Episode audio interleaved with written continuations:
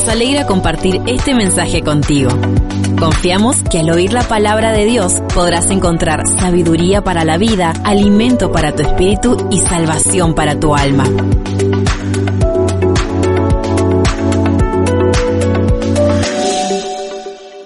Gracias por esperar este momento. En esta serie titulada Señales, hoy me toca hablar respecto a las guerras y cuánta muerte trajo la guerra siempre.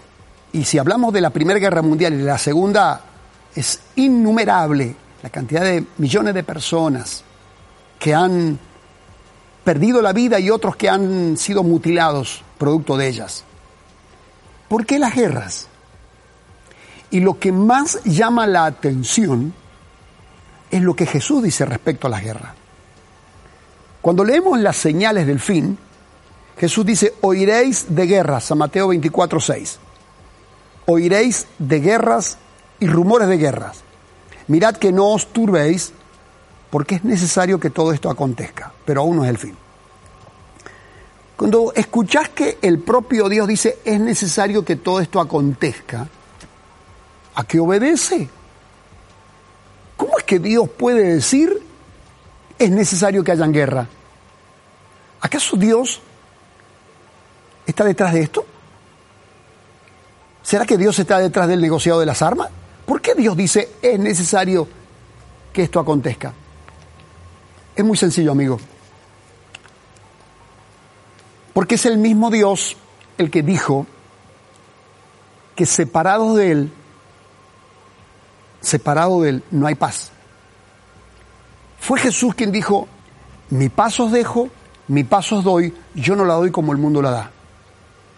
Fue el propio Señor que dijo, separados de mí nada podéis hacer. El que se aleja del camino encontrará la muerte.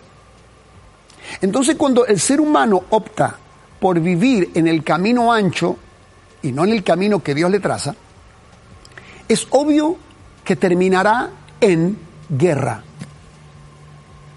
Es obvio que el ser humano va a tener conflictos la palabra guerra es sinónimo de conflicto y esto es permanente. Conflicto y guerras en las casas, en las familias, en los pueblos, en el mundo. Habla de rumores de guerra y de guerras que va a ir en ascenso. Y cuando uno lee historia, va a encontrar que la guerra siempre existió. Pero hoy, con un mundo que dice ser maduro, que dice ser civilizado, la guerra tendría que ser cosa del pasado. Y sin embargo, estamos frente a amenazas que jamás hubieron, porque estamos hablando de guerras ahora atómicas, guerras bacteriológicas, guerras que superan nuestra capacidad de imaginación. Estas guerras son producto precisamente de vivir alejados de la palabra del Señor. Por eso dice la Biblia, es necesario que acontezca. Así que no te asombres, la guerra siempre fue y seguirá siendo una señal de que el ser humano todavía no se ha vuelto a la paz de Dios, a la comunión con el Señor.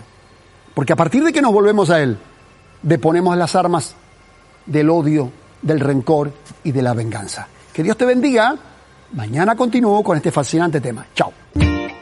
Esperamos que hayas disfrutado de este mensaje. Te invitamos a compartirlo con más personas. Si quieres conocer acerca del Ministerio Vida y Paz, visita www.vidaypaz.org.